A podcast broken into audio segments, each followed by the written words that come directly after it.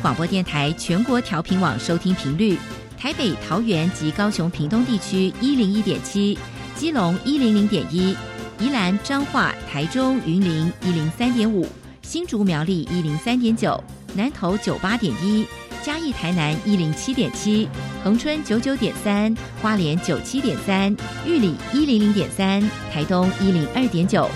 澎湖九九点一，金门八八点九，马祖九一点五。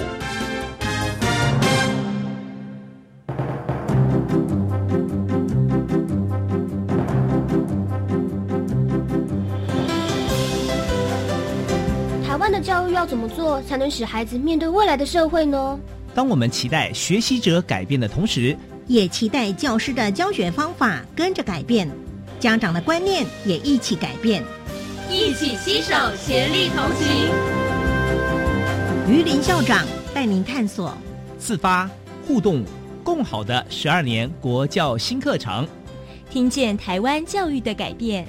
欢迎收听《国教协作向前行》。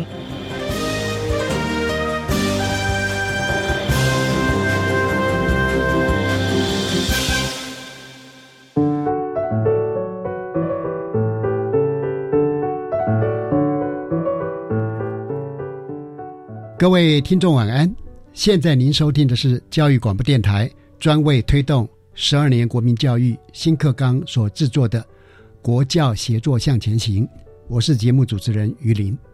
今天我们的主题是汪洋中的灯塔——荣耀观三角，邀请的是桃园市立观音高级中学的叶云轩主任谢小林老师。叶云轩主任您好，哎，主持人好，谢小林老师您好。主持人好，好的，因为我们刚刚的题目有点长哈，两位呢是来自观音高中，所以我想是不是请叶主任先介绍一下观音高中？好，那我为大家介绍一下观音高中。我们观音高中呢，其实是非山非市的海边学校。那我们是区域型的高中，那我们学生主要来自于观音区就近入学的学生。是。那我们虽然名字是观音高中，但是我们实际有四种的学生去组成。哦，这么复杂。对我们有普通科、多美动画科、化工科以及体育班。针对这样小而美的多元学制，其实我们学校的学生有多元的学制碰撞的可能，嗯，更多的学习的可能。是在一个规模不很大的学校里面有这么丰富多元的课程的学科，我相信一定会有非常精彩的事情发生啊！你们的主题上面写说汪洋中的灯塔。荣耀观三角，那个观就是观音的观嘛，哈。对。那能不能请叶主任介绍一下，分别为我们介绍汪洋中的灯塔是什么？荣耀观三角又是什么？好的，没问题。我们的名称叫做汪洋中的灯塔，荣耀观三角。那其实我们就觉得，我们的观音高中的学生学习的起点就犹如汪洋一样，而我们学校的老师们呢，就像。灯塔在引导的学生哦，然后我们在形状很貌似关三角的这个地区呢，成立了观音高中，所以我们才一起荣耀跟认识这个地方，所以我们称为荣耀关三角。嗯，好，经过您这样的解说，我们就很了解了哈。呃，首先还是要恭喜呃贵校哈，得到了教育部一百一十二学年度教学卓越金质奖哈，这是我们所有学校哈。非常希望能够得到的荣耀哈，那在你们这个课程里面呢，你们是怎么样来引导孩子哈，面对经济发展跟环境保育这两个不同的课题哈？特别是你们有提到所谓 SDGs 的永续课程，因为这个部分我们都知道它的重要性。那我很有兴趣想了解说，贵校的课程跟 SDGs 的哪一些的指标是比较有紧密关联的？好的，我们学校林正清校长带领我们教学团队发展出三轴课程，运用四 A 的教学模组，分别是觉察、策略、实作跟反思，扣合学生的学习素养。那我介绍一下轴一的部分。轴一呢，Planet 加零汪洋真容是呼应了 SDGs 十二永续的消费跟生产模式。那我们带着学生去探索在地的议题，激发他的学习动机。因为哈，我们的早教的议题，其实就在我们学区里。对对对，当时非常的轰动哈，也是全国所关心的。嗯，对。那其实这样的新闻议题，以及包含丰富的早教生态，以及邻居邻近的工业区，又息息相关经济的发展。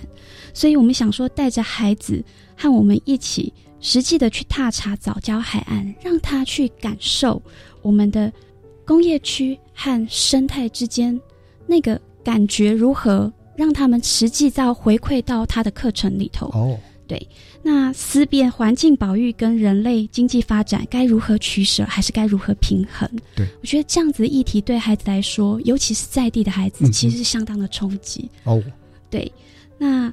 结合他们自身的生活经验，这样去提升有感学习。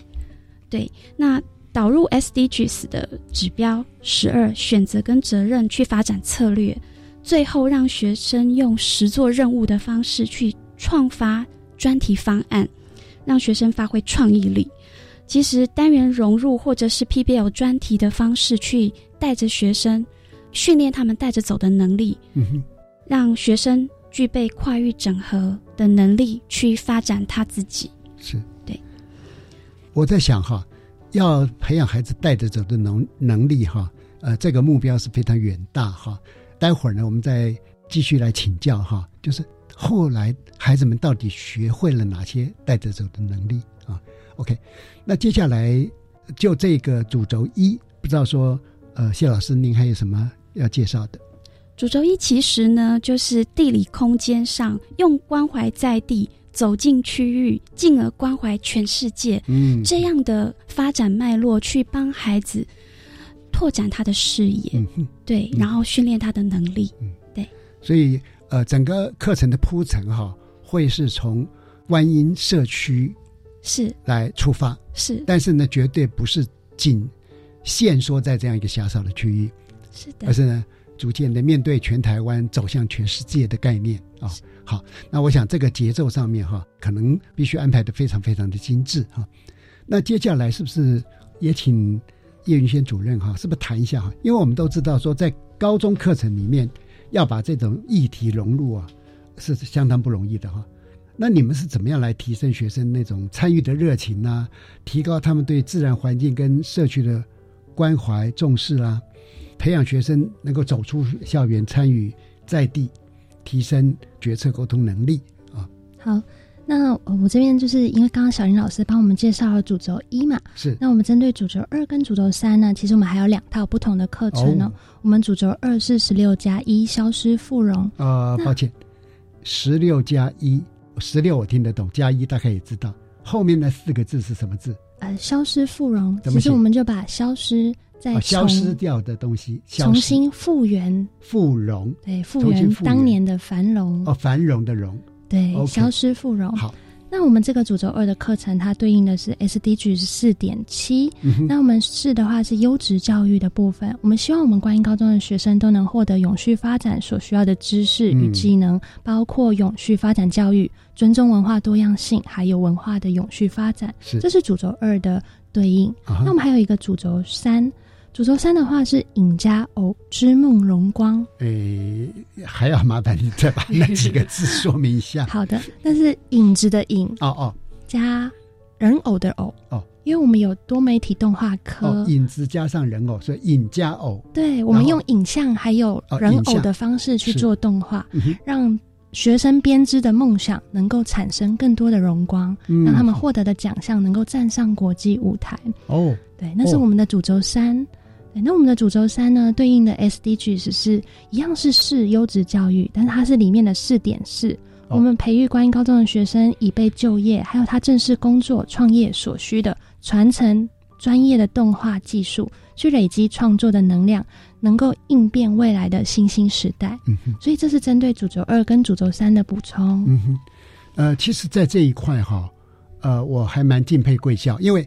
大概目前所有的高级中等学校都很重视、很在意 SDGs 啊，但有些呢比较是过度的宽广，以至于无法聚焦。因为一旦无法聚焦，会失去这个课程它的重心，而且孩子在学习上面呢也不容易培养出原先所期待他们培养出来的能力哈。就这一块来讲，不知道呃谢小林老师您有什么样的说明？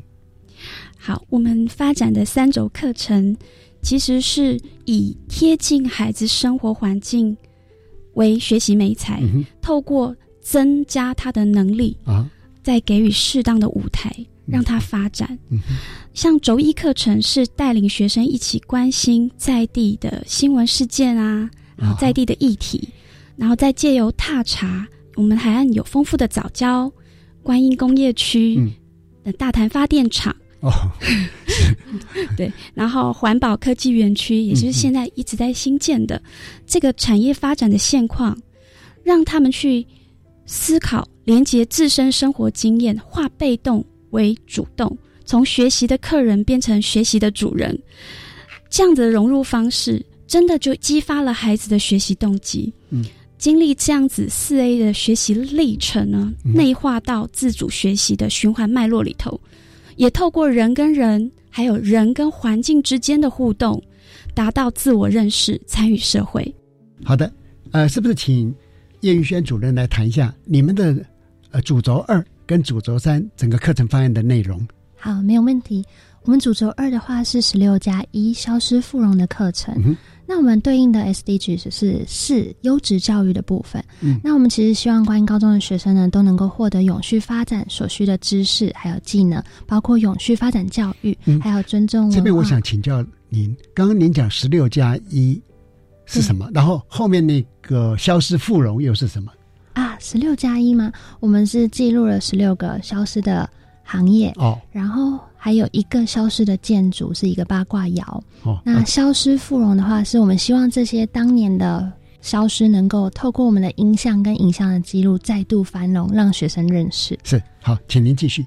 好，那我们呃主轴二呃主轴三的课程是影家偶之梦荣光。那我们是透过影像还有偶动画的方式，然后让学生的之梦可以有办法透过动画方式能够争取光荣。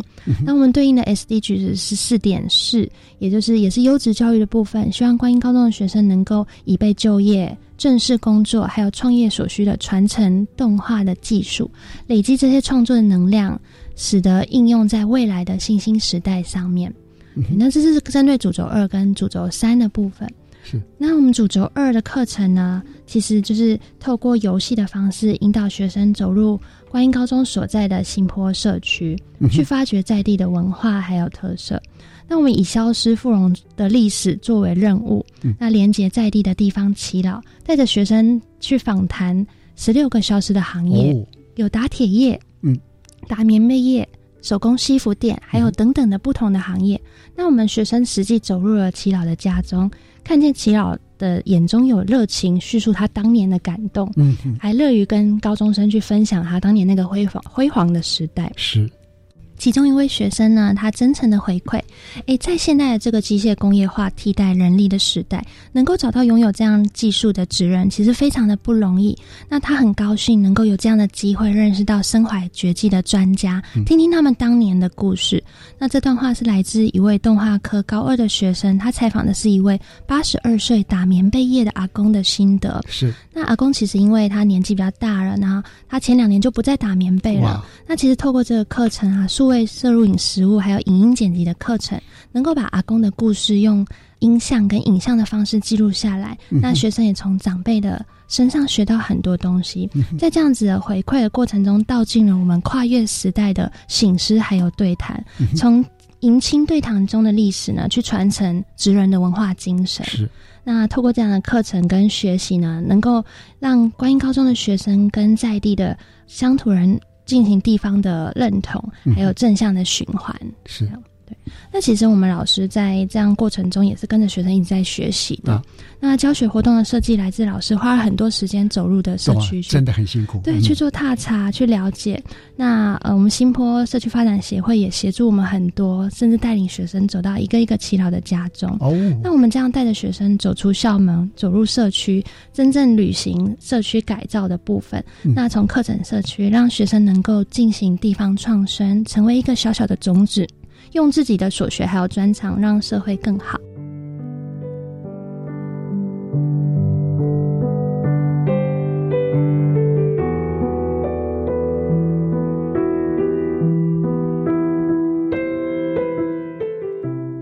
呃，刚刚有点把我带入时光隧道啊，打棉被，大概呃两位老师大概都还没有这个经验，我是看到 打棉被垫非常生动。呃，会蛮有感觉的啊。好的，呃，因为呃，我相信你们的教学团队啊，一定设计了很多精彩的教材啦、教案。那老师们是如何结合那些资源，然后贴近生活情境，重视实作，而且是跨领域的课程发展？呃，刚才主任也讲到说，你们有跟社区也有一些互动等等哈。对，好，是不是麻烦谢雪荣老师来谈一下？就您的接触，您想跟我们分享什么？那我们的教学团队有相当大的特色，发展这个三轴课程，其实最大的特色就是普职共融。那我解释一下 什么是普职共融，就是普通科，也就是我们一般型的高中，是。还有。技术型的高中，也就是职业类科，好，所以叫普职共融。是在方案课程融合了普高跟技高软硬体的规划，我们大概分成四个面向的特色来跟各位听众介绍。好，这个发展的三轴三轴课程呢，横向的部分是结合各年级的学习目标，依序是在地环境的探索，在地文化的认同，以及深耕有感学习之后的专业创发。嗯哼。然后去贯穿孩子的能力，形成一个像素养阶梯的那样的方式，对，让孩子可以做深度的学习。嗯，那举刚刚讲的老师们的这个热情的部分，也就是第一个面向，第一个特色，就是其实老师的热情就跨越了跨领域的反理，嗯，做跨领域反理。那我们举例来讲，老师们想要。按照一零八新课纲三面九项为本，嗯然后透过跨域的共备萃取，想培养孩子的核心素养目标，然后去结合课程的学习目目标哈，再来发展。像周一其中一个单元呢，跨域的协同教学哦，在两门课程里头，分别是普通科的多元。选修，嗯，它是一个魔法厨房的课程。哦，然后 再来就是职业类科的专业实习课程，它的名称叫做数位影音剪辑实习哦。那这两门课老师就是用单元式的跨域协同去做教学，嗯，然后其实跨域教学其实老师们的专长也做了结合，那发挥一加一大于二的这个作用，嗯，让学生可以也具备跨域整合的能力。的确哈，呃，一定老师们哈愿意付出，而且充满了对教育、对孩子的热情哈，才有办法开发出这么棒的课程。那是不是业主你也可以谈一下？因为这需要很多资源设备来支撑呢？对，那其实我们因为学制的关系，我们设备资源也是共享的。我们跨越了空间的樊篱，因为我们学校同时拥有不同的科别。那我们普通科有普通科的专业教室，对。然后多媒动画科的话，有虚拟摄影棚或是其他的空间，能够资源互相的应用。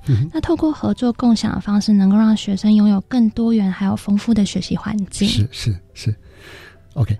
因为刚刚谢小玲老师有提到说。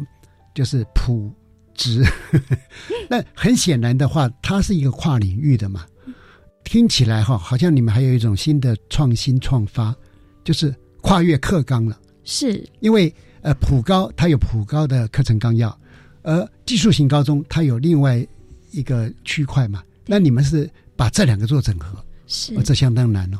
那我说明一下我们第三个特色，第三个特色就是跨课纲架构的反理，跨越课纲架构，透过校内共有的弹性课程，是。还有多元选修、自主学习，让普通科以及技术型高中的职业类科的学生跨群科、跨领域去选课，嗯嗯，创造更多元的跨域学习，嗯，那。举办全校性的跨域整合展演，就是让不同的科的孩子可以交流，让他们有共学的机会。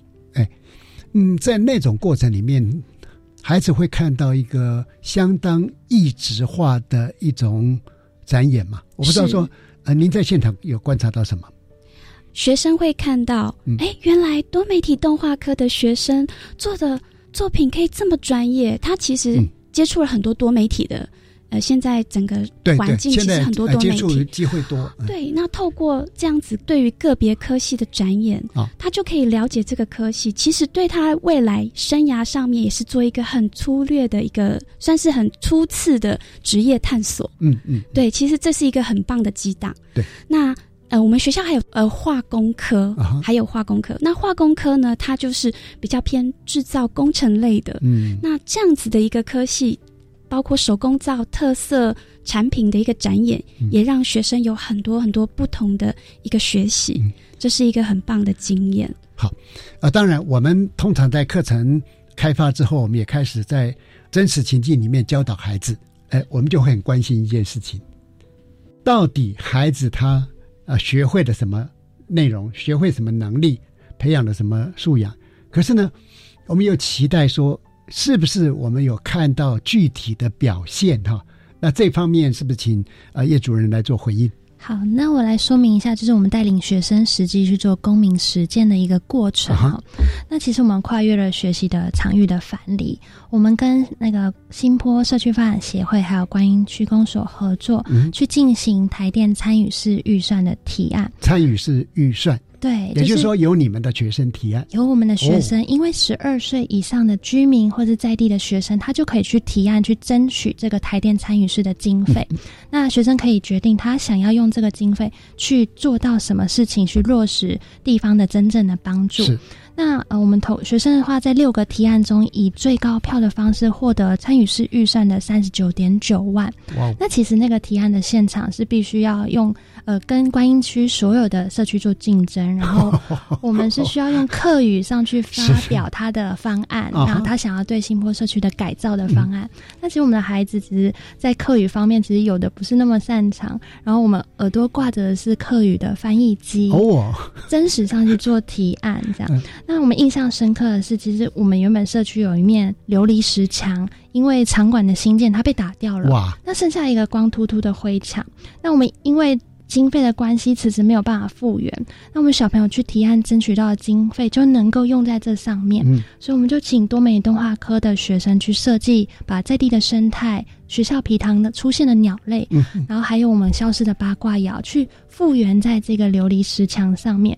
那这一条路其实是。幼稚园、国小还有高中国中的学生每天徒步会经过的学习路上，是那其实他留在那边，如果是一个灰墙，非常的可惜。所以，我们透过这次的课程计划，让学生能够实际了解新坡社区的特色，然后我们进行马赛克墙面的拼贴。还有让这个千塘之都之称的桃园的那个学校皮塘 的生态都能够融入在里面，然后也将消失的八卦都复刻上去了，所以我们才叫做消失复融。哦，我们还邀请社区的退休的泥水师傅跟职人们，还有幼稚园的小朋友们，还有高中的学生，还有我们的老师，老中青幼世代一起去完成完成这个马赛克的拼贴。嗯，我觉得这个是非常非常的深刻哈。因为它结合从幼稚园一直到区公所啊，这么宽广的一个跨的这么大的年龄，而且呢，会产生一个看得到、摸得到、每天会接触得到的这样一个精彩的一个艺术作品啊！我相信哈，参与的孩子，嗯嗯，应该是两位老师，包含你们校长，大概都非常非常感动。对，是好的，呃，因为呃，你们这个。呃，课程内容非常丰富哈，我们就先听一段音乐，之后再继续来请教两位来宾。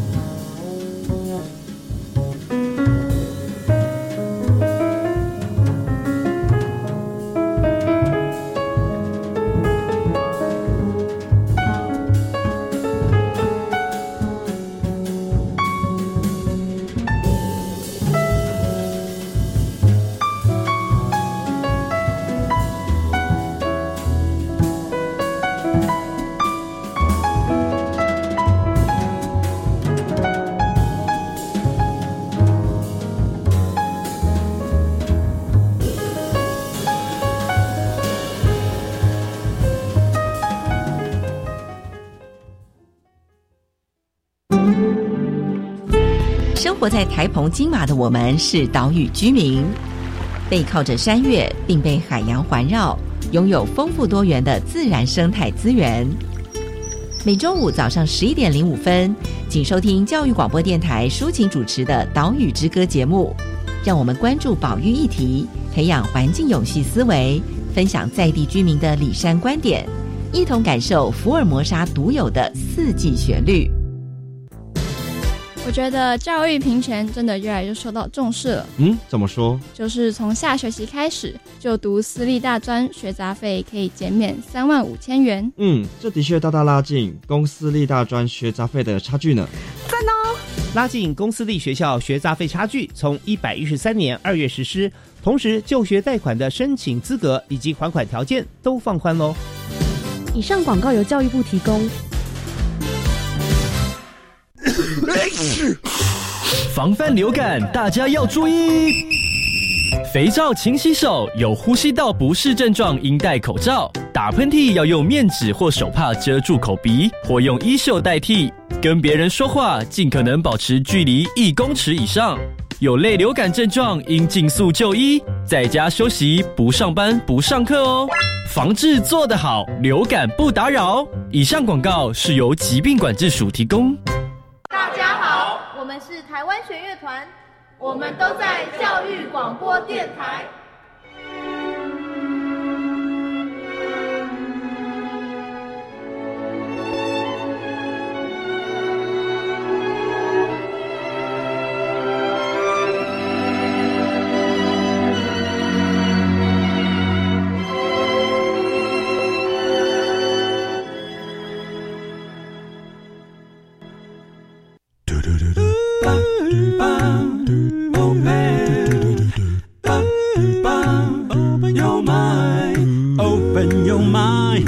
就爱教育电台。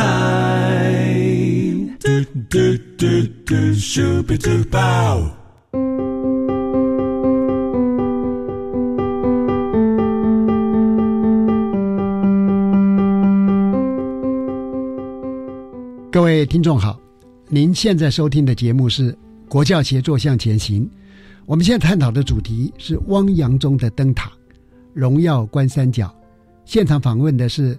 桃园市立观音高级中学的叶云轩主任跟谢小林老师，好的，我们刚已经听到非常多精彩的课程设计，也看到孩子他们在实际的运作当中，甚至于跟社区的互动，哈，是不是也可以呃分享一下，在孩子的学习过程里边，他们有哪些有趣的反应，或者他们觉得对他们来讲是一些很重要的回馈，呃，这些点点滴滴，是不是请？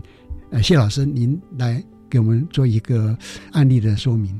好的，我们在这个课程里头呢，学生具体的改变可以见到的是学习迁移。是，比如在方案以外的课程，老师们可以观察到学生懂得运用自身的这个学习的经验，进行如何规划、执行、反思、检讨，跳脱框架去思考。用不同的角度去看事事物。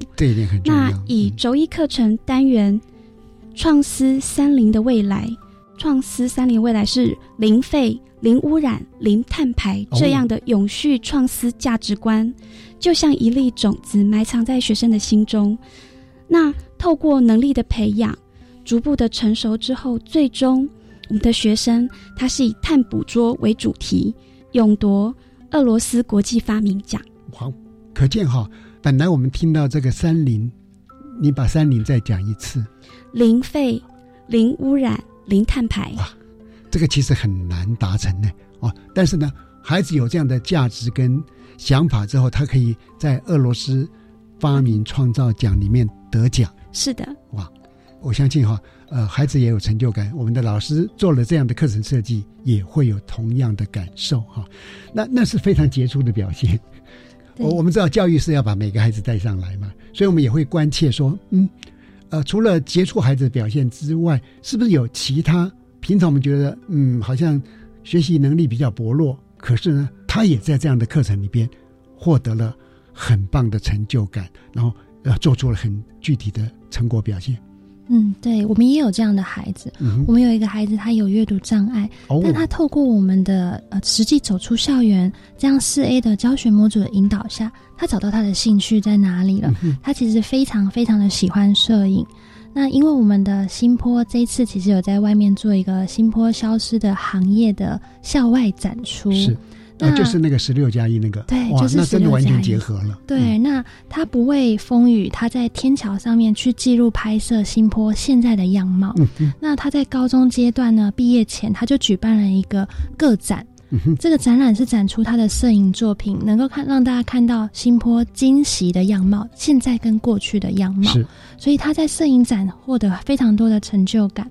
那其实老师跟师生还有观展的民众们也对于他的摄影作品非常的感动。嗯，我们能够看到这个孩子，他愿意哈，不管刮风下雨，持续的、长期的在那边做摄影跟观察。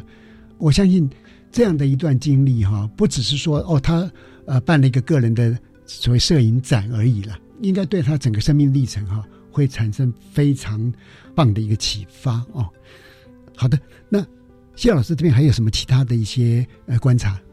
我想说的是，我们老师们想给弱势孩子最好的礼物，就是学有所成，建立学习者的自主性。嗯，方案透过这个有系统的学习引导。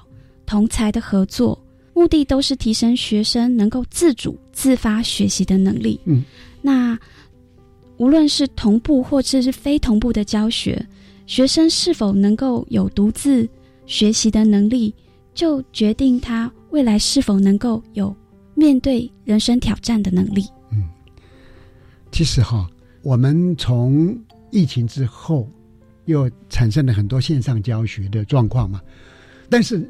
基本上所有的师生哈，或者一般社会大众，他大概比较习惯的还是实体教学。好，那不得已的时候变成线上教学呢？大家慢慢慢慢的适应所谓的线上同步教学。可是呢，是在某一种情境里面，对孩子来讲，他自主学习有的时候却是要非同步，或者甚至是混成。嗯，那么这种多样态的。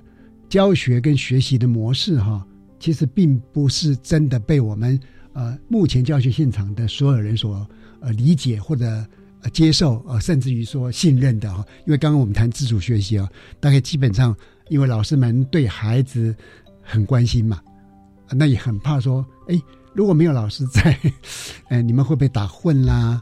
等等啊，所以我们也听到很多，特别是高中，不管是普高、技高，都会有提到说。觉得好像自主学习的时数太多了啊！其实这一个部分，我真的要借这个机会呼吁我们所有的教育伙伴，其实不只是高中了，包含国中、国小也是一样。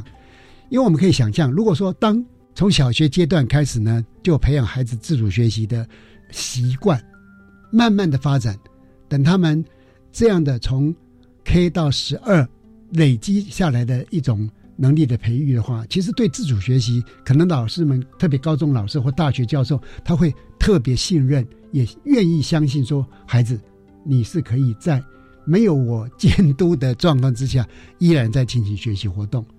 就像说刚才举的那个例子，说那个能够摄影展，能够举办个人摄影展的孩子，哈，我相信那个不是用监督做得到的。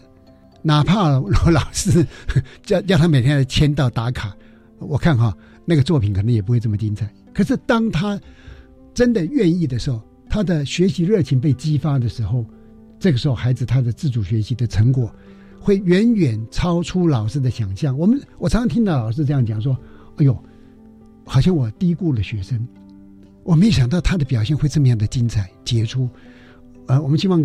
更多老师能够发现有这样的感觉哈，那我们的呃新课纲也好，我们自主学习呃未来的对孩子的帮助会更大哈，这是我刚刚的感受。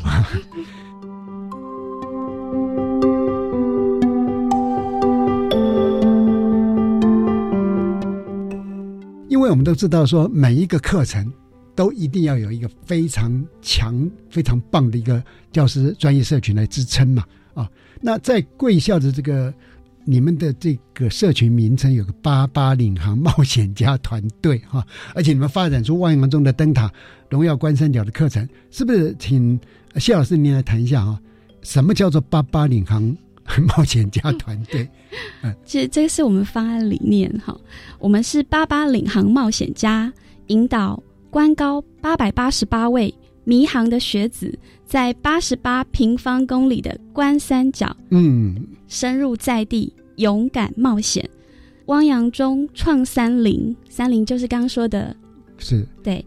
那寻找消失的在地情，织出世界的动画梦。嗯嗯，其实从这个团队他定的名称，也可以看得出这一个教师社群他们的企图心，还有他们的。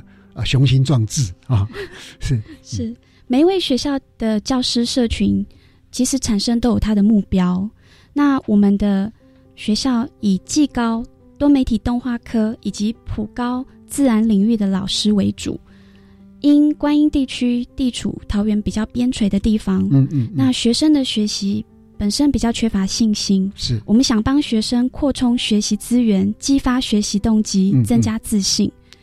学校各科班级数也比较少，所以各科的教师员额少的情况之下，又必须来开发新课纲、多元选修、特色课程、种种课程的开设。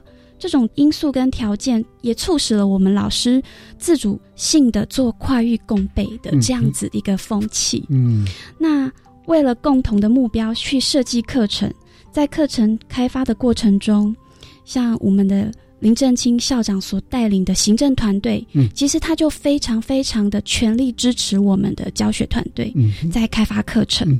那结合社区家长们的支持，我们也会到跨校去交流合作，共同成长。是对，嗯，实际的例子的部分，那。我们主任要来谈一谈实际的例子吗。好，那我跟大家讲讲我们八八领航冒险家团队的老师他实际的案例哈。那因为我们这边地处偏垂，然后我们的老师呢，他自主去开发了一个 VR 虚拟实境的游戏教材，叫做 VR 游观音。是是。那其实我们的学生呢，就是他高一的时候进到学校，他就可以先玩这个实境游戏，玩完之后呢，他就可以认识到，哎。原来观音地区有这么多的景点跟文化，是能够透过这个游戏让学生做一个初步的认识。那呃，我们的学生在作业的话，也能看到各种自主跨域的学习的展现。嗯，那呃，是不是可可以再呃，请谢老师再谈谈你们这个教师专业社群的一些运作啦、一些成果啦、一些过程啊？好，我们说一个人走得快。一群人可以走得远，嗯虽然老师们是来自各领域，彼此的专业思维模式、教学方法、风格都不同。嗯，在运作的过程中，其实我们需要花更多的时间去沟通，来达成共识。嗯嗯，那老师们透过相互的依靠去突破瓶颈，也透过各种活动，包含研习、学习、成长，相互的去理解，将跨域合作。融在我们的教师文化里头，就自然而然的成为培养学生跨域整合能力的好榜样。嗯，其实哈，呃，我倒还想呃继续了解，就是说这样的一个教师社群大概运作多久了？呃，从最初嗯走到至今是十一年的历程啊，这才是我觉得更令我敬佩的地方，因为我们。我长期在教育界服务，我也观察到很多学校有不同非常杰出的教师，个人教师。但是呢，我们觉得说，个别的老师优秀固然重要哈，如果有一个很棒的教师社群团队，那尤其重要，尤其难得。像这个八八领航冒险家能够运作十一年，还依然健在了啊，就表示说老师们是真的是有核心价值的，而且呢。我相信这个社群的老师哈，他们是对所有不同的意见、异文化的态度是宽容的了。呃，有一个很有趣的现象，就是每一个学校都在谈创新，啊，每一个老师也都希望自己能够做出创新。可是呢，大家可能忽略了说，只有在你接触不同意见的人，甚至于跟你是意见极端相反的人身上，会带来新的一些元素、新的文化、新的奇异因子。那这必须说，必须要有非常非常好的包容的心态，那彼此能够尊重对方的意见，真正的在社群运作的时候，能够去聆听其他伙伴的声音呢？哈。我我有时候常常讲说，聆听最难，呃，特别是对老师跟校长，我们当老师当校长的人啊，我们很会讲，我们习惯讲，然后我们不停的讲，讲了很多东西。可是聆听难，为什么？因为聆听才能够改变我们的观点。当我今天没有去啊倾听别人的声音的时候，我会觉得，哎，我的观点就是全世界最棒的啊。那这一点呢，我很蛮期待说，我们的老师。能够在课堂上培养孩子聆听的能力，同样道理，我们在 P.L.C 里边，或者我们在行政团队运作或者呃校务经营里边呢，也能够培养这样一个呃能够聆听的一种习惯跟能力哦。我相信呢，对校务发展、对课程发展，甚至于对孩子个别能力的培养都非常非常的重要哈。呃，非常开心的就是从这个团队能够运作十一年，而在今年呢。能够开花结果哈，我是蛮期待这个团队能够继续在 观音高中啊做发展，然后能够继续来带动啊。好，今天非常感谢观音高中叶云轩主任跟谢小林老师到我们现场，是不是麻烦呃两位也可以利用时间做一个总结？我想先请叶云轩主任。好的，那我想呃教育就是我们用生命感动生命的一个过程哈。那在参与教学卓越的。过程中，其实最感动的地方就是，我们将学习比较没有自信、没有信心的孩子建立起他的自信心，嗯，勇敢向前。是。那其实，在这个过程中啊，曾经有孩子对我们说：“哎，老师，你都这么拼了，我们能不拼吗？”嗯。其实，在这样的教学团队里面，我们来自于不同的领域，我也看到了很多别的领域优秀的老师，这样一起发展。那。这过程中，其实这些感动是很难用言语下去形容的。了解，不过我可以从呃主任您刚刚的眼神跟肢体语言里面有捕捉到这个啊，呃，是不是也请呃谢雪老师做一个非常简短的总结？我分享一下，就是其实，在教学生涯里面，像我们观音区的孩子，其实他们在学习上面是比较缺乏信心的。是，那通常是在人群里面，他可能会躲在舞台底下最底下最角落的地方。嗯，对。那我们知道，要让这样子的孩子从舞台底下走到舞台上，这个距离是非常远，非常遥远。对，所以在这个过程中，我们陪着孩子一起成长，给他鼓励。给他必要的能力，让他可以站到舞台上发表自己的能力，就是成果学习成果，这是一个非常令人感动的过程。嗯，所以透过这个教学，其实我每一次看到这样的成果，都让自己无比的感动。嗯，对，我们也希望透过自己这样子的一个培育的过程，让更多的学生，让更多的孩子能够发挥自己的才能。真的，当教育工作者哈，我们必须要懂得陪伴、等待、宽容啊，孩子一定会有很好的表现。好啊，今天非常感谢两位到电台来跟我们听众朋友分享。呃，叶云娟主任、谢雪云老师，晚安。好，主持人晚安。晚安。好的，我们本集的主题讨论就到这边告一段落。接下来是由白天主持的《笑声飞扬》，我们一起来听听校园中的精彩故事。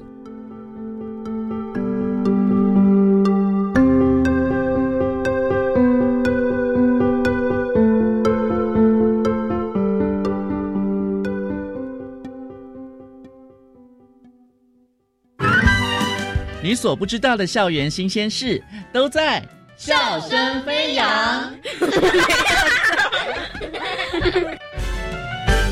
欢迎来。到笑声飞扬单元，我是白天，邀请到私立惠民盲校来自台中的蔡敏玲校长，校长好，请您帮我们介绍学校大概位在哪里呢？台中市大雅区产小麦的地方也很繁荣，现在中科离得也很近，惠民也随着这样的成长，经营六十二年了。惠民学校有什么样教学的特色呢？我们是服务视障，以视觉为主，但是是多重障碍，这当中兼具有情绪困扰的、智能障碍的，还有肢体障碍的。尤其现在脑性麻痹的部分，坐轮椅的孩子已经占了我们全人数的四分之一。是，其实我们是跨特殊。教育以及社福体系，所以我们同时也有义幼院，来自于全国各地的盲多重孩子，白天可以上学，晚上是住在义幼院。嗯，如果孩子毕业之后，他们除了升学还有就业之外，到了年纪大了，我们还有一个教养院，就是三十五岁以上没有办法生活自立的，就会进到了教养院。所以惠民整个大体系就是从就学、就业到就养。以我们盲校来讲，我们。我们目前是从三岁到幼儿园，到国小、国中到高中职。是日后会成立早疗中心，就是从零岁到两岁，我们就衔接起来了。也就是说，惠民整个大体系未来会贯穿从零岁一直到中老。校长，台湾有二十八所特殊学校教育里面，你们是唯一一所私立的，是怎么样来运筹帷幄呢？因为在筹措学校的教育资金，应该会有一点点小困难吧？走过六十二年寒暑，从创立在民国四十五年的盲童之家八位孩子开始，那个是由一个美国人，嗯，他的遗产里面十万美金给了台湾的孩子，所以他们在台北创立了盲童之家。后来卖掉了那个地方，来到大雅雅潭路，我们现在这个校区医幼院。刚开始接收的时候是德国盲人福利会接办，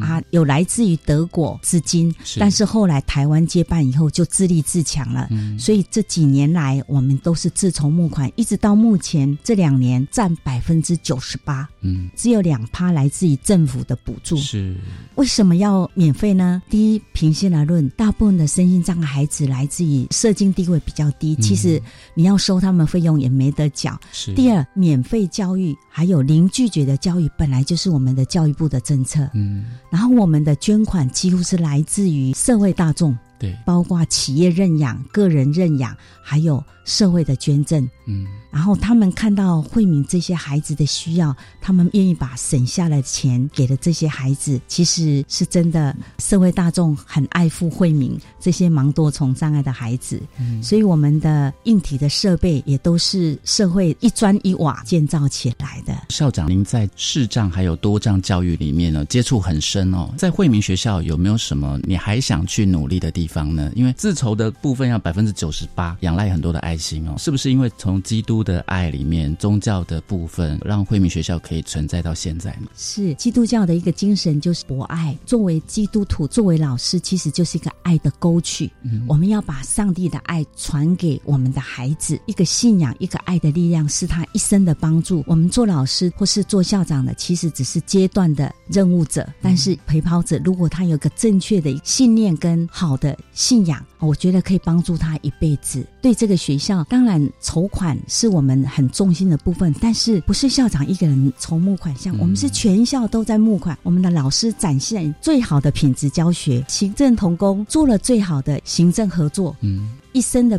面对外面的时候，我们是打开门的。我们每天几乎有各行各业的人走进来，他来关心我们。我们甚至于连附近的种冬瓜的老妇人都可以推着他的冬瓜进来。嗯，所以不是我们在帮助这些孩子，其实这些孩子在造就我们。他们把这些爱心凝聚了，他们也做了很好的生命的见证。嗯，像有一些学校的一般普通班的学生进来了，甚至中辍生进来了，老师带着他们来看这些孩子的时候，通通不用说教。他们有这些身心障碍孩子。所展现的一个生命力，还有他们的努力的精神，他们也得到了激励。从零岁到中老就学、就业和就养，您觉得这四大部分呢？哪一个部分是最难的？认真说起来，每一个阶段都很重要。我们为什么现在要把零岁到两岁衔接起来？你知道我们第一件做的事情是什么？我们到四多障的孩子家里，第一件事情要做的是叫爸爸妈妈不要吵架。哦。为什么生出这样的孩子，爸爸妈妈一定很惊慌，他们不知道怎么办。我们的帮助就是要介入，我们教他怎么接受这个孩子，然后怎么样教这个孩子。是，所以。它的价值是教育永不嫌早。我们现在努力在延长就业的阶段，所以我们会成立小作所。也就是说，孩子毕业之后，我们不希望他回到家里，直接到机构。我们希望他们可以独立自主，回归社会，适应这个社会。等他有一天老了，终有所养。嗯，尽量能够把这个就养就业的这个部分拉得更长一点。是，然后养成他也能够保健自己。身心障碍，我们国内的寿命的比例还是比较低的。嗯可是国外现在慢慢做到了，可以跟我们正常人的生命是差不多的。你看早期只有正常人的一半寿命，是可以更长，只有三分之二，就是一个生存的意志，一个生存，他对自己有用。的一个感觉。其实我们从各方面，像艺术的天分啊，或者是音乐的天分啊，很多我们的视障的朋友，他们都有很高的成就，不再是我们以前想的，你只能去做按摩师啊。是，现在有很多元的就业的方案嘛。对我们盲多重障碍的孩子进入上，说实在比视障更少。其实就按摩来讲，现在是最大众，但是这个部分，个人认为还是不能废。是，因为他至少有一个很基本的一个技能。嗯，但是我们现在像广播，其实孩子对声音的感受是很强的。第二个就是他们学会居家服务照顾。嗯，其实盲多重障碍孩子因为有智能的障碍，他们最基本也就是至少可以居家服务或是居家照护，照顾自己也可以照顾别人。还有盲人这个行业将来在老人化越来越多的，我相信他们应该也可以走入这个理疗的服务。然后另外像音乐这个恩赐。是，现在也有街头艺人，我们也鼓励孩子，如果说不是发展成业余或者职业的话，至少他可以培养一个兴趣，或是颐养心性。然后，因为很多孩子在眼睛看不见情况之下。他们其实是很孤单的，我觉得音乐是他们很好的一个陪伴者。这个既是兴趣，让他们多元的一个进入的话，其实对他们来讲就不局限在某一份工作里面。嗯，最后请教蔡美玲校长，在您的带领之下，你希望台中私立的惠民盲校未来可以呈现怎么样的样貌呢？或是你有什么样的梦想？我希望他将来就是整合了一个从早疗、学前、国小、国中。高中职，甚至于到就业，我们将来的小作手就是一个就业的中继站。我们推出去的孩子进入竞争性的职场，不适应了退回来，成为一个支持性的，类似不算完全庇护。然后我们让孩子有成功的经验，都能够出去，把就业的一个时间可以拉得更长。再来。我希望我们将来如果做得到社区安置各个据点，而不是在朝向大型的一个机构收容，因为那个成本很高。嗯，然后也不是一个世界的区流，然后融合教育。也是将来我们一个必然的趋势，不是只有在就学的时候跟普通的孩子一起上学。我们希望他们将来也能够进入社区，以据点的方式，以协助人员的一个方式，他们可以在社区一样可以生活、居住、就学、就业。一直到终老，因为盲多重障碍在就学就业更需要专业跟协助，还有设施是更多。嗯，啊，目前在这样一个特殊学校里面，他们是比较可以受到照护，没有错。但是终究整个要完成。多元参与，或者是社会的一个融合，还期待很多的观念的开拓，还有整个社会的接纳度。校长再跟我们呼吁一下，很多的学校的自筹经费都是来自于爱心的部分，呼吁社会大众可以怎么样来帮助私立惠民学校呢？如果你们愿意，一家人可以来认养我们的孩子，一个让你的孩子陪伴这样一个孩子成长，我觉得对彼此来讲也是很好的。班级认养也很好，一个班级来帮助一个孩子，个人的认养，我们甚至有一些。老人家来认养一个孙子也都很好，企业认养就是一个企业来支持这样的惠民。其实惠民可以做更多事。其实我们惠民现在的老师的师资是超过公立的比例，嗯，因为盲多重障碍孩子。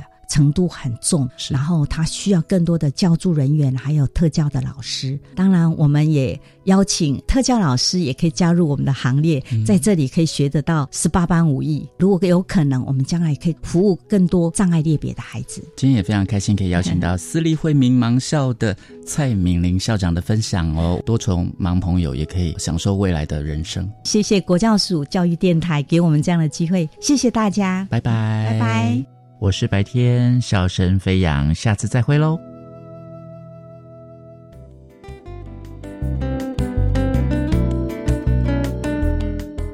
各位听众，感谢您今天的收听。